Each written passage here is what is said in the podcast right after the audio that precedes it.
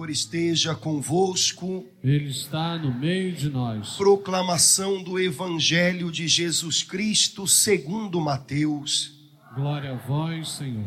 Naqueles dias apareceu João Batista pregando no deserto da Judéia: Convertei-vos, porque o reino dos céus está próximo. João foi anunciado pelo profeta Isaías que disse: esta é a voz daquele que grita no deserto: Preparai o caminho do Senhor, endireitai suas veredas. João usava uma roupa feita de pelos de camelo e um cinturão de couro em torno dos rins. Comia gafanhotos e mel do campo. Os moradores de Jerusalém, de toda a Judéia e de todos os lugares em volta do rio Jordão, vinham ao encontro de João, confessavam os seus pecados e João os batizava no Rio Jordão.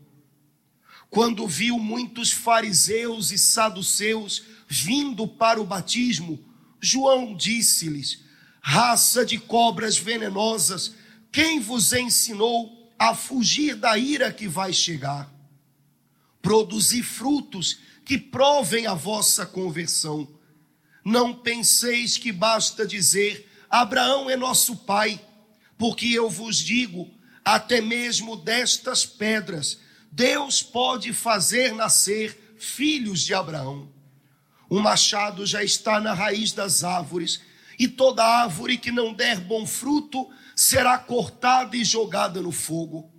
Eu vos batizo com água para a conversão, mas aquele que vem depois de mim, é mais forte do que eu.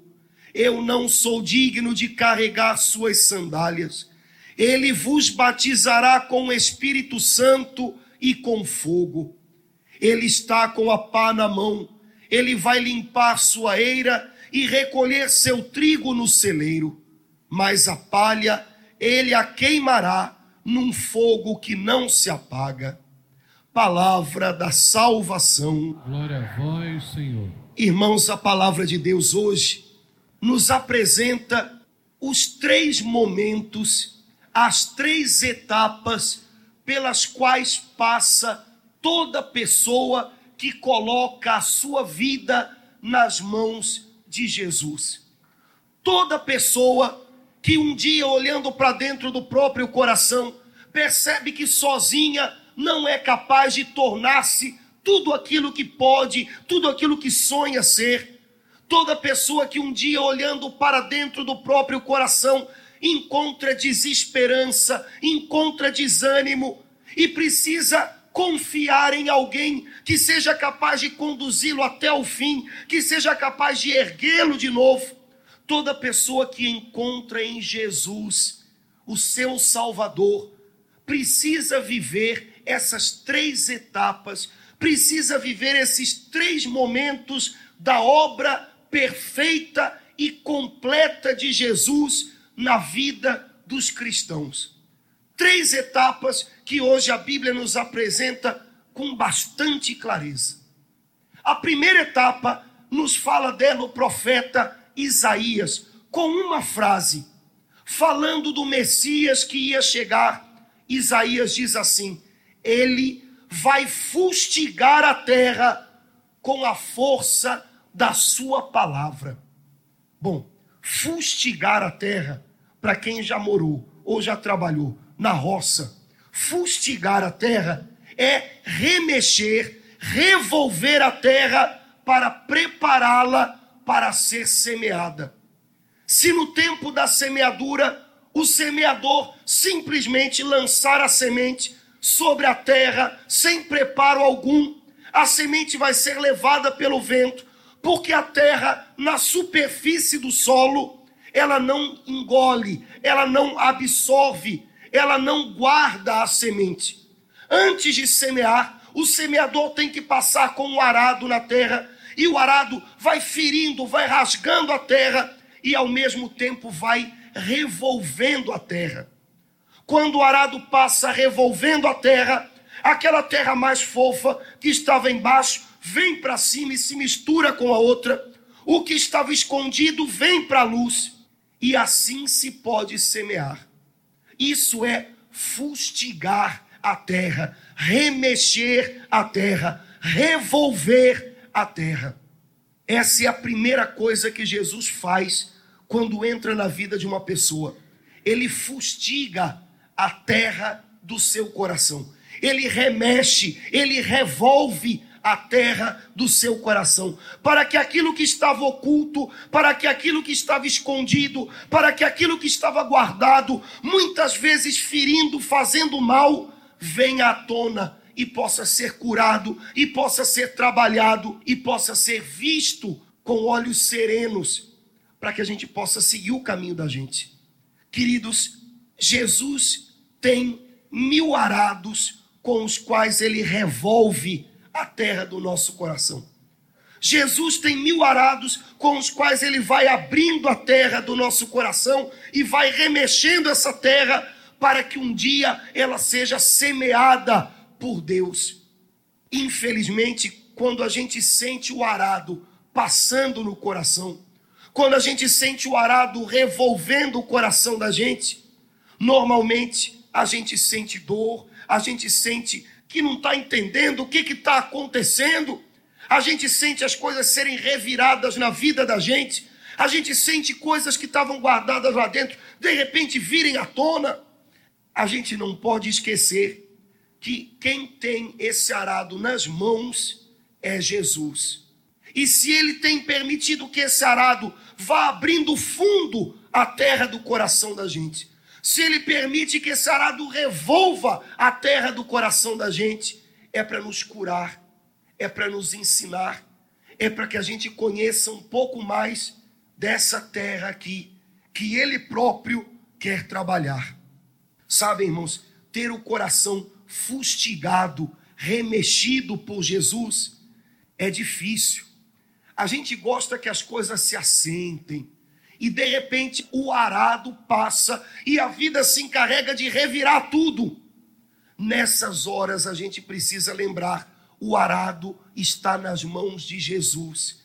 E se a terra está sendo remexida, é porque Ele quer me curar, é porque Ele quer me revelar quem eu sou, o quanto eu preciso dEle. É porque Ele quer me mostrar que, justo na minha fraqueza, quando eu me sinto remexido pela vida, é que Ele está com a mão na massa, trabalhando o meu coração.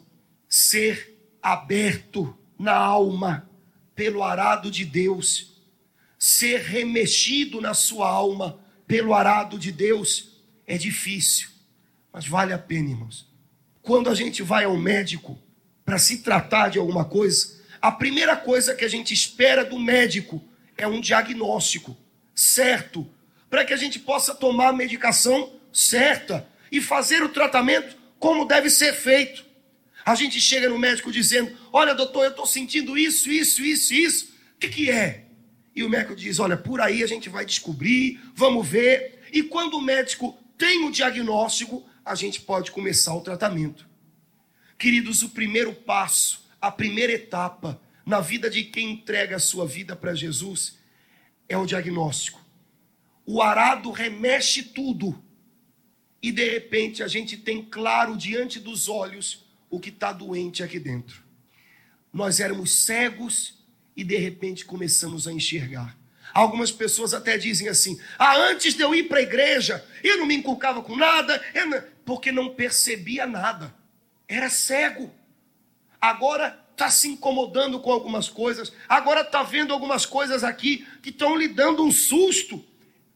É porque o diagnóstico está sendo feito. Irmãos, a primeira etapa é conhecer o próprio coração. E isso a gente só faz quando é remexido. Um dia, Simeão, e você conhece essa história, quando recebeu Jesus no templo, disse a Nossa Senhora: Esse menino vai ser causa de queda e reerguimento para muitos e vai revelar o que há nos corações. Quando eu me encontro com Jesus, na maioria das vezes sendo remexido pelo arado da vida, muita coisa que estava escondida aqui, eu começo a perceber.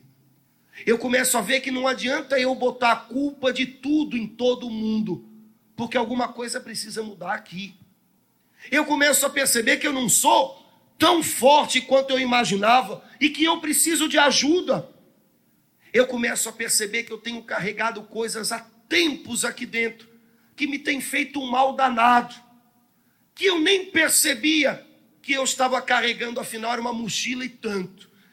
E de repente eu entendo, peraí, eu ainda estou assim na defensiva, porque um dia fui machucado, às vezes quando era criança ainda, e aquilo ficou lá dentro e cresceu. Jesus remexe a terra para nos curar. Às vezes, remexe a terra de maneira doída, porque o arado abre a terra. Mas é preciso ir adiante com Jesus, porque essa ainda é a primeira etapa.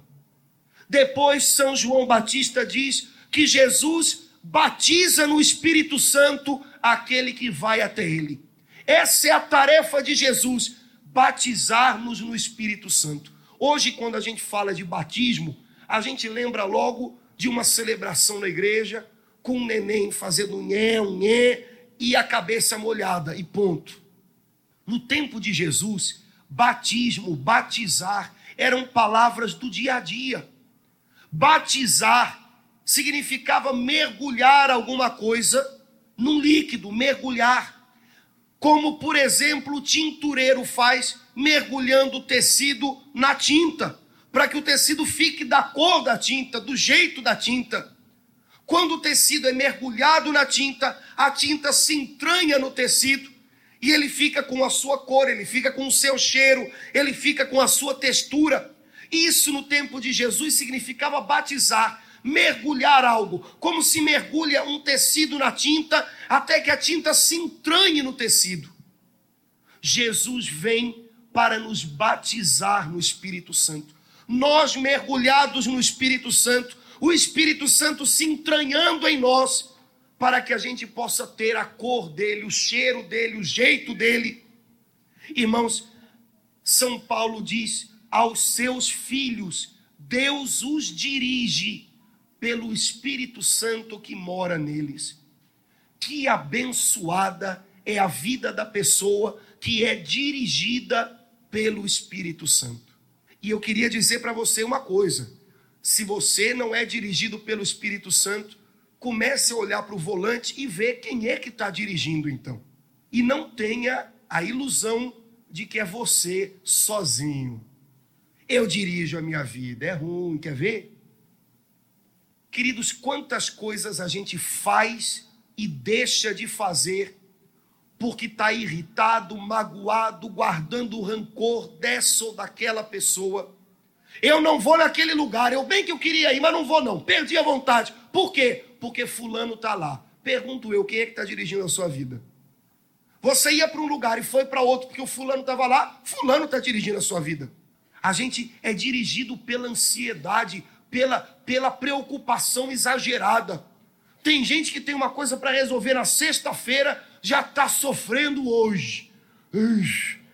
Acabou a semana, porque a pessoa só consegue pensar na sexta. Ela não lembra que tem segunda, terça, quarta, quinta no meio. Ela não vai viver nenhum desses dias. Ela não vai sentir nada nenhum desses dias. Não vai experimentar as coisas boas. Não vai experimentar os problemas de cada dia. Porque ela está vivendo a sexta. A sexta dela dura cinco dias. É a ansiedade que está dirigindo a sua vida. Sabem, queridos, tanta coisa vai se entranhando na gente, vai dirigindo os passos da gente que a gente, depois de um tempo, até se acostuma com isso e diz: ah, eu sou ansioso mesmo. Ah, eu sou nervoso mesmo. Ah, eu tenho pirimba com fulano mesmo. Mas isso faz um mal para a gente. Quando a gente é dirigido pelo Espírito Santo, primeiro ele nos dirige até o caminho certo, até o lugar certo, cada dia. O Espírito Santo não dirige à noite. À noite ele quer que a gente descanse. O Espírito Santo vive um dia de cada vez e nos ensina a viver assim. Se a gente é dirigido pelo Espírito Santo, como ele é um espírito de sabedoria, ele vai nos mostrando direitinho qual é o próximo passo que deve ser dado. Se a gente é dirigido pelo Espírito Santo, a Bíblia diz que ele traz paz e alegria ao coração daquele que é cheio dele. Poxa, eu posso estar até com muitos problemas, mas a paz, não, nada desse mundo rouba do meu coração. Ser batizado pelo Espírito Santo é ser cheio do Espírito Santo, é ser dirigido pelo Espírito Santo, mas isso é uma coisa que a gente só aprende dia a dia. Deixar-se entranhar pelo Espírito Santo é algo que se faz dia a dia. Quando a gente se entranha do Espírito Santo, depressão não se entranha mais na gente, ansiedade não se entranha mais na gente, angústia não se entranha mais na gente, ressentimento não se entranha mais na gente. A gente fica livre, porque onde há o Espírito do Senhor, aí há liberdade. A gente para de querer controlar tudo e todos, ou se sentir controlado por tudo e por todos, porque onde há o Espírito de Deus, aí há liberdade. Vamos com calma.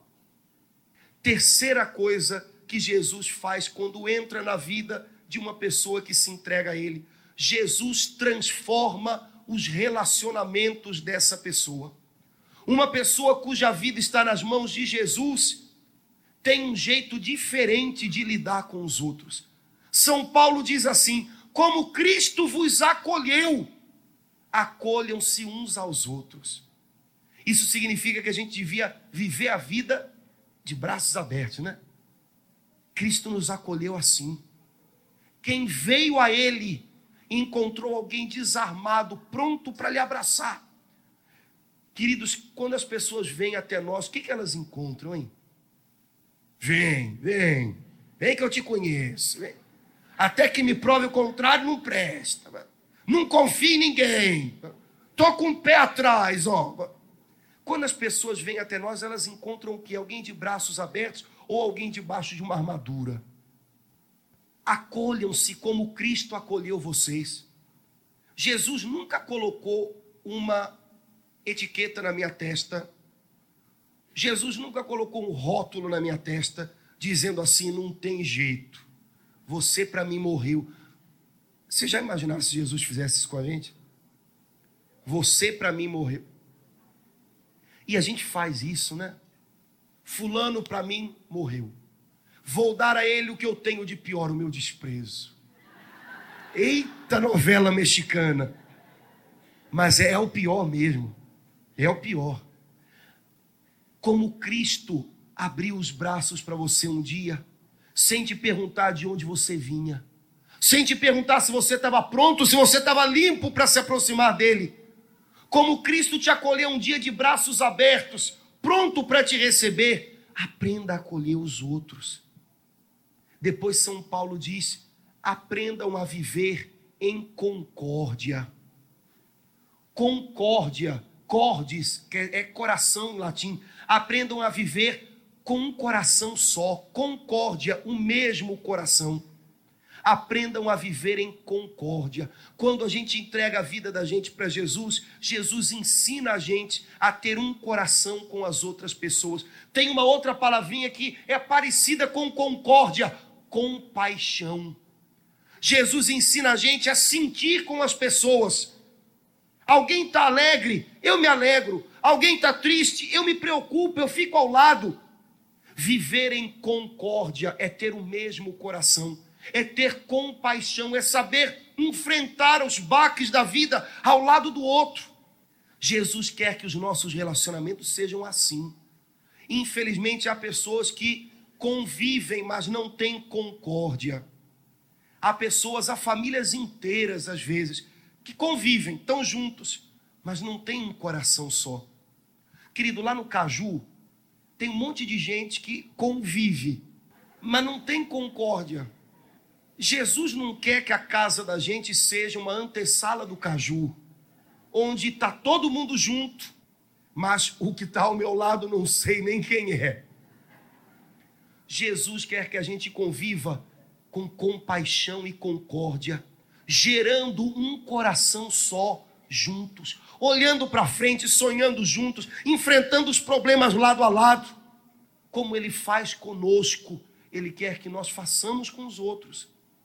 Engraçado, Isaías fala mais ou menos a mesma coisa, mas de um outro jeito engraçado. Isaías tem uma hora na primeira leitura de hoje que Isaías começa a falar de um monte de bicho.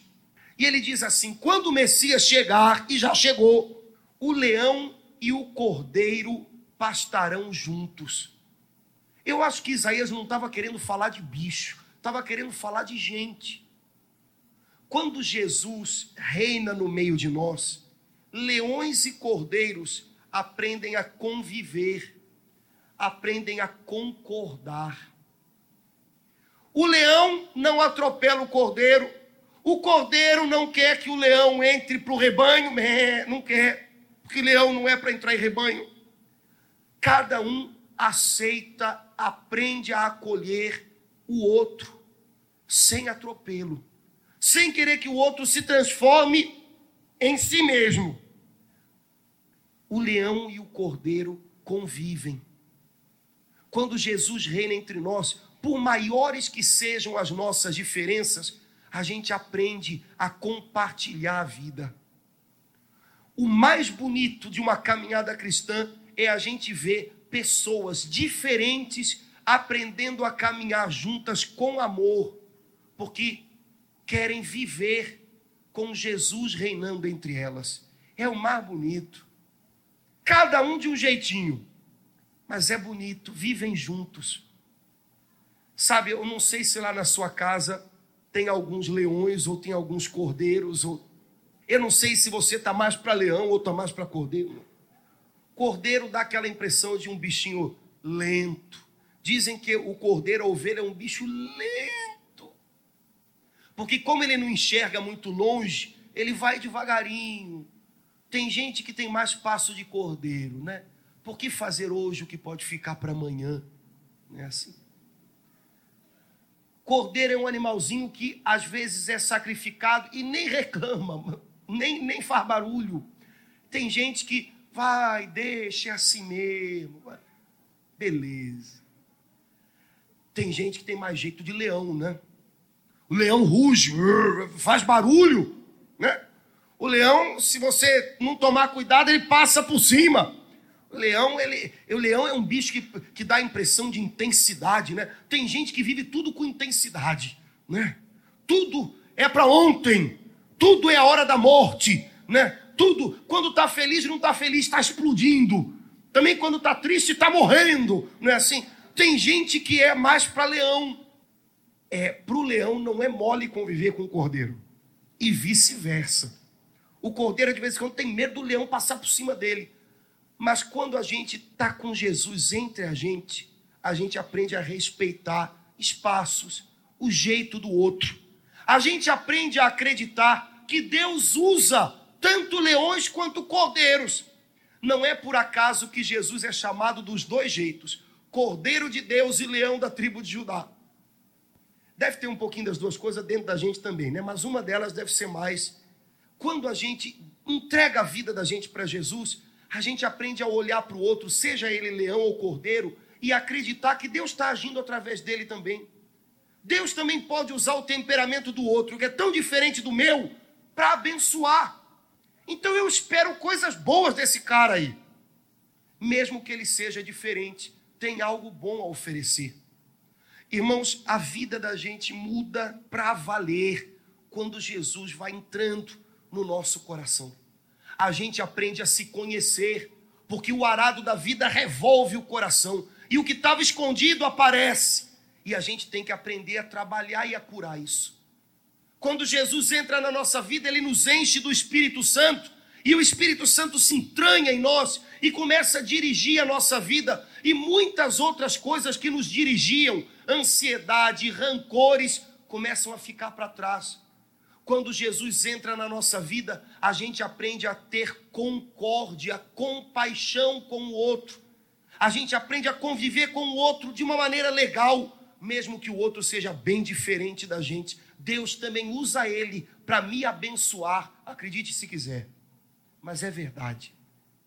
O segredo é a cada dia estar com o Senhor. Aquilo que vocês cantaram hoje na entrada, anda com D legal, né? É. Anda com Deus, cuidado para não escorregar, porque o caminho é estreito, né? É, é andar com Deus, irmãos.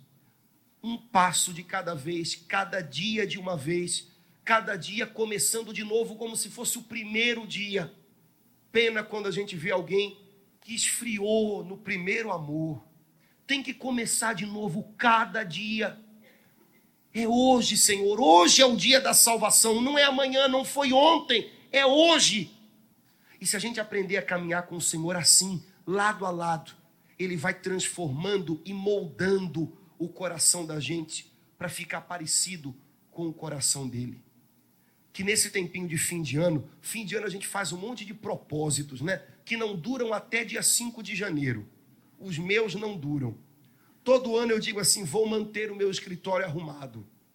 Não vou chamar vocês para ir ver, porque vai ser uma vergonha. Vou arrumar tudo no fim do ano agora. Dia 10 de janeiro já vai estar tá cheio de papel para tudo quanto é canto. Tem gente que diz: esse ano eu vou emagrecer. Vai, justo no ano novo. Você aproveita a rabanada, aproveita pernil e emagrece, né? Emagrece. A gente faz tanto propósito em fim de ano, tudo furada, né? Vamos fazer um único propósito: buscar Deus nesse ano que vai começar. Um propósito só: Espírito Santo, dirige a minha vida, controla a minha vida. E se eu estou fora de controle, Senhor, chegou a tua vez. Toma o leme da minha vida nas tuas mãos e me dá uma direção. Senhor, eu estou perdido, me dá uma direção. Não pode ser um ano para a gente ficar perdido, queridos. Tem que ser um ano em que o Espírito de Deus vai tomar o volante da vida da gente e vai dar uma direção de Deus para nós. Mas que a gente faça um só propósito. Senhor, a cada dia eu quero te buscar e eu quero conhecer o que o Senhor tem no seu coração para a minha vida. Acorda aí a pessoa do seu lado, pergunta para o seu irmão, é, pergunta para ele, querido, se é, é leão ou é cordeiro? Pergunta aí, fala sério. Se é leão ou é cordeiro? Tem gente aqui que diz que é cordeiro, é ruim. Vamos ficar de pé e a gente vai guardar só uma coisa. Não importa como é o meu aspas temperamento. Não importa como é o meu gênio, não sei lá o que, é que você fala. Não importa.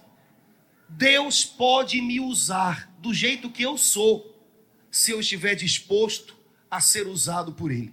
Do jeito que eu sou.